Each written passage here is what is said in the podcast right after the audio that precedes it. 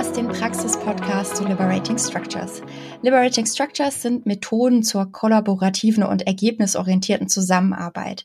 Ich bin Katharina und gemeinsam mit Anja, Christian und Karin interviewe ich die Autorinnen und Autoren des Praxisbuchs Einfach zusammenarbeiten. Die Kraft von Liberating Structures erlebst du, wenn du sie anwendest und um dich hierfür zu inspirieren, gibt es diesen Podcast. Heute geht es darum, wie man mit Hilfe von Liberating Structures Lernräume schaffen kann. Mein heutiger Gast, Jan Kern, hat eine Liberating Structures Community in seinem Unternehmen etabliert und ich freue mich drauf, heute mit ihm über die Geschichte hinter der Geschichte zu sprechen. Hallo Jan, schön, dass du da bist. Hallo Katharina, freue mich drauf. Stell dich doch äh, einmal bitte ähm, vor, wer bist du und vor allem in welcher Rolle nutzt du Liberating Structures? Ja, ich bin Jan Kern, ich bin 53 und wohne abwechselnd bei Hamburg und in St. Peter-Ording. Und ich bin als Projektmanager und Prozessoptimierer vorwiegend im Steuerbereich, im Compliance, im Risikomanagementbereich. Und das sind ja alles so Bereiche, die sind nicht so bekannt für besonders innovative Arbeitsmethoden. Und ähm, deshalb macht es den Überraschungseffekt noch etwas größer, wenn ich dann auf einmal mit Liberating Structures um die Ecke komme. Und zu meiner Rolle. Ich bin da gar nicht in einer bestimmten Rolle. Ich bin kein Coach oder, oder ein Change Manager oder sowas. Ähm, wir haben lediglich eine Community innerhalb unserer Firma gegründet, die sich regelmäßig trifft und Strukturen, Liberating Structures ausprobiert. Und diese Gruppe leiten wir zu dritt und das könnte man vielleicht als, als Rolle bezeichnen. Ja, super spannend, dass du gar nicht äh, so in der typischen Coach-Rolle bist. Das sind ja die Leute, die am häufigsten mit Liberating äh, Structures um die Ecke kommen. Was hat dir denn geholfen, in die praktische Anwendung mit den Liberating Structures einzusteigen? Ja, da sind eigentlich zwei Sachen, die ich erwähnen möchte. Ähm, ich bin Mitglied in einer Projektmanagement, in einem Zirkel in Hamburg und mittlerweile auch in Hannover, die vom PMI Chapter Germany organisiert werden. Da trifft man sich unregelmäßig, um Neuigkeiten über Projektmanagement und New Ways of Working oder New Work äh, zu erfahren. Und da nehme ich auch gerne mal Freunde, Bekannte mit. In diesem Fall war das Feli Melan aus meiner Firma. Und bei einem dieser Treffen, da haben wir Liberating Structures zum ersten Mal kennengelernt und danach saßen wir ziemlich geplättet, also wirklich im positiven Sinne zusammen und sagten, Mensch, was, was war das? Also, und aufgrund der Einfachheit kam uns dann die Idee, dass wir sagen, wollen wir das nicht bei uns in der Firma ausprobieren? Das kostet nichts, ein bisschen Zeit vielleicht, aber was haben wir zu verlieren? Das machen wir. Und ähm, dieses, äh, dieses Event wurde von Holisticon in Hamburg äh, veranstaltet und sie haben uns dann zum Abschluss dieses Events auch zu ihren regelmäßigen Meetups ähm, in ihren Räum Räumlichkeiten in Hamburg-Ottensen eingeladen. Und da sind wir dann immer fleißig hin und haben uns immer neue Ideen für unsere eigenen Veranstaltungen geholt. Also an diesem äh, Punkt nochmal ganz liebes Dankeschön an Holisticon, um ein paar Namen zu nennen, Daniel Steinhöfer, Johannes Schartau, Carsten Salling. Und ja, vielen Dank für viele spannende inspirierende Liberating Structures Event, die uns geholfen haben, unsere eigenen Ideen in die Praxis umzusetzen. Super spannend. Ich finde es auch wirklich immer total interessant, wie dann so einzelne Personen diese Kraft auch dieser Methode gut weitertragen können. Also das ähm, höre ich äh, sehr, sehr häufig. Mir selber geht es auch so. Äh, mich hat tatsächlich Birgit Nieschalk, die Herausgeberin vom Praxisbuch, äh, damals das erste Mal so mitgenommen und äh, da in den äh, intensiven ja, Kontakt mit den Liberating Structures gebracht. Mhm, genau. Ja. Wie hast du denn deine Geschichte ausgewählt? Weil du hast sicherlich mittlerweile ja doch einiges an Erfahrung mit den Liberating Structures in verschiedenen Kontexten. Warum war das die Geschichte, die du gerne erzählen wolltest? Ja, ist eigentlich ganz einfach. Das, was ich gerade eben erzählte, haben wir dann wirklich in die Praxis umgesetzt. Wir haben einfach über Yammer bei uns in, der Firma haben wir ähm, geschrieben, wer Lust hat, mal was Neues auszuprobieren, der soll er vorbeikommen. Und das war ein toller Erfolg und wir hatten dann nachher eine schöne Community von Leuten, die sich regelmäßig getroffen haben und mit denen wir dann einfach äh, die, die äh, Strukturen ausprobiert haben. Zunächst in Präsenz und als dann im Lockdown erstmal so ein kleiner Schock kam, da haben wir es dann eben auch virtuell ausgesucht mit ganz einfachen Mitteln, mit MS Teams und so weiter. Und das war letztendlich auch eine ganz tolle Sache, weil die Leute, die nicht in Hamburg in, in unserem normalen Standort waren, sondern in anderen Standorten, auch in anderen Ländern, die konnten auf einmal dabei sein. Also war das eigentlich noch eine Erweiterung dieser ganzen Erfahrung. Ja, super interessant. Ich fand es auch echt ganz schön in eurer Geschichte, wie ihr so diese beiden Welten nebeneinander präsentiert mhm. hat. Wie kann das vor Ort funktionieren? Wie kann das aber auch remote mhm. funktionieren? Was ist denn so dein konkreter Tipp, was du anderen mitgeben würdest bei der Facilitation oder insgesamt bei der Anwendung von Liberating Structures? Auf was sollte man achten? Ja, was, was kann ich als konkrete Tipps geben? Also seid sehr gut vorbereitet. Also ich habe gemerkt, dass wirklich jedes Wort, das man ähm, aufgeschrieben hat, dass man das wirklich ja abwägen muss, weil es ganz schnell zu zu Verwirrung kommen kann, wenn irgendetwas unklar ist und äh, sorgt doch dafür, dass wirklich, bevor die Leute loslegen, ähm, dass wirklich alle Fragen beantwortet sind. Mich ist es immer ein bisschen schade, wenn es missverstanden ist, dass sie dann loslegen und nach fünf Minuten kommen sie zurück und haben die Frage doch nicht richtig verstanden. Das ist einfach, einfach unnötig. Und deshalb habe ich gemerkt, bereite dich gut vor, dann gibt's da keine Missverständnisse. Und äh, gerade dass der, der Klassiker ist, wenn ich zum Beispiel möchte, dass zwei Leute zusammenkommen, was ja ganz, ganz häufig bei Liberating Structures kommt, dass wildfremde Leute, die nebeneinander stehen, sich auf einmal über ein Thema äh, ganz, ganz äh, intensiv unterhalten. Wenn ich das gleich zu Anfang sage, geb, such dir mal einen, einen Partner, dann rennen die natürlich sofort los, ohne dass sie wissen, was sie denn überhaupt machen sollen.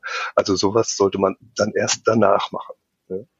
Und äh, das andere, was ich immer wieder gemerkt habe, ein großer Gong oder irgendwie eine, eine Klangschale oder irgend sowas, die wirklich dann so laut und deutlich ist, dass jeder weiß, jetzt ist diese Runde vorbei, jetzt äh, wenden wir uns mal wieder dem gesamten Team zu.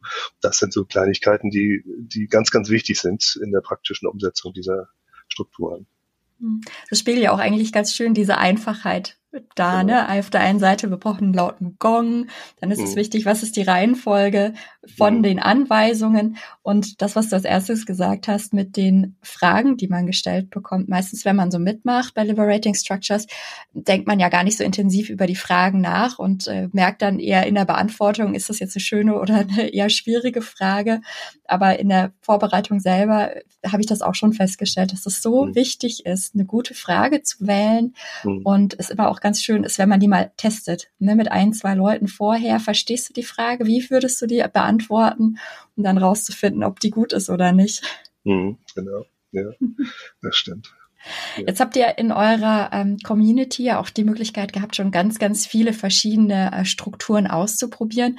Was ist denn deine persönliche Lieblingsstruktur und warum findest du die gut?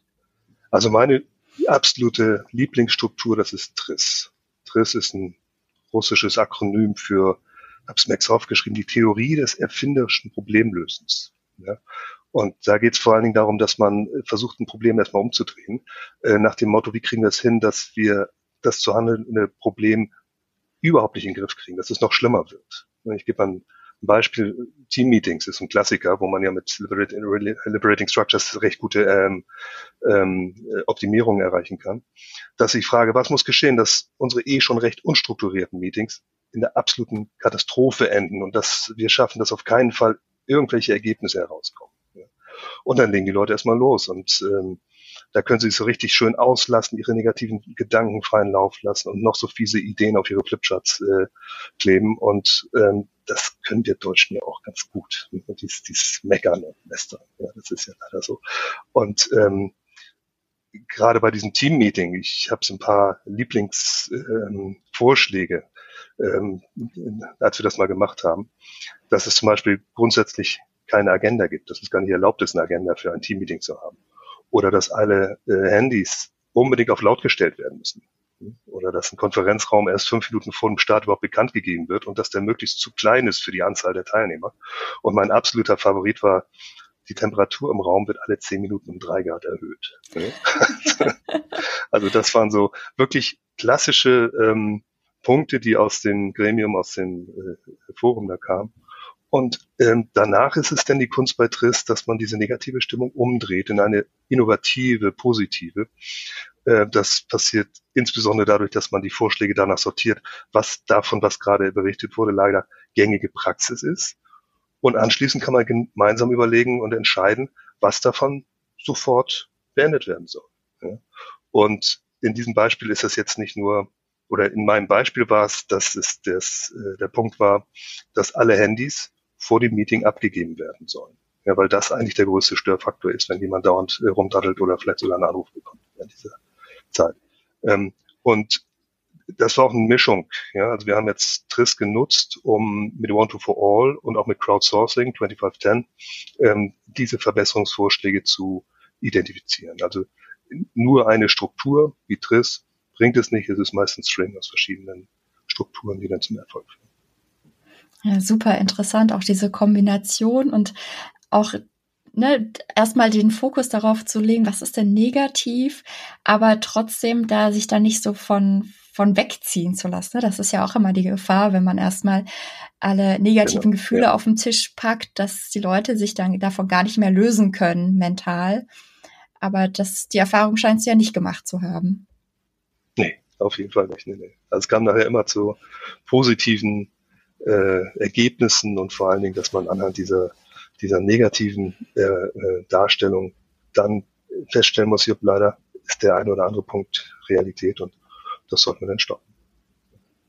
Hast du denn äh, zum Schluss von unserem Gespräch noch irgendeinen ein Tipp, eine Inspirationsquelle, irgendeinen Gedanken, den du gerne noch äh, den Hörern und Hörerinnen mitgeben möchtest? Ja, gerne. Ein paar, wenn ich darf. Also erstmal nutze ich Liberating Structures mittlerweile bei jeder Gelegenheit und nicht nur in bestimmten Meetings. Und ich spreche doch gar nicht drüber, dass wir jetzt heute ein Liberating Structures machen. Ich mache es einfach. Ne? Und ähm, das ist mal ganz lustig, weil die Leute dann nachher zu dir kommen und sagen, äh, was, was war denn das jetzt gerade eben? Das haben wir ja so noch nie erlebt. Und das ähm, finde ich spannend. Also macht es einfach und redet da gar nicht groß drüber. Das, das ist eigentlich ein Erfolgsrezept. Und ja, das, was wir jetzt bei uns in der Firma gemacht haben, dass wir es einfach eingeführt haben, macht das auch. Ihr habt nichts zu verlieren. Wenn es nicht klappt, dann klappt es halt nicht, aber es wird klappen. Das kann ich euch versprechen und es bringt tierisch Spaß. Und ähm, ich hatte immer ein Motto, das auch in unserem Buch ähm, irgendwo steht, die Lauten werden leiser und die Leisen werden lauter. Ja, das ist ein ganz, ganz wichtiger Punkt oder einfach eine Erfahrung aus Liberating Structures. Aber ich habe jetzt gerade noch ein viel schöneres Sprichwort gefunden und das ist, äh, die lauteste Meinung hat für gewöhnlich die leiseste Ahnung. Und das passt meiner Meinung nach zu Liberating Structures noch viel besser, weil in, bei Liberating Structures wirklich alle Leute, die im Raum sind, im Geschehen dabei sind. Ähm, und es werden viel mehr und bessere Ideen identifiziert als in normalen Brainstormings und Team-Events, weil wirklich alle dabei sind und nicht nur die wirklich lautesten oder die wichtigsten ihre mehr oder weniger guten Punkte hervorbringen. Und das ist leider Realität und das schafft man mit Liberating Structures einfach ab. Das sind so meine hm. Erkenntnisse, die ich gerne weitergebe. Die Lauten werden leiser, die Leisen werden lauter. Das finde ich ist auch wirklich ein schönes Schlusswort hier für unsere Folge. Vielen Dank, Jan, dass du deine Erfahrungen mit uns hier geteilt hast. Ich danke dir. Hat Spaß gemacht. Das war der Praxis-Podcast zu Liberating Structures und alle zwei Wochen erscheint eine neue Folge. Ihr findet unseren Podcast auf den üblichen Plattformen wie iTunes, Spotify oder in eurem Podcatcher eurer Wahl. Und wir freuen uns über euer Feedback. Lasst gerne eine Bewertung da und empfehlt uns weiter. Ich bin Katharina Reinker und sage Danke.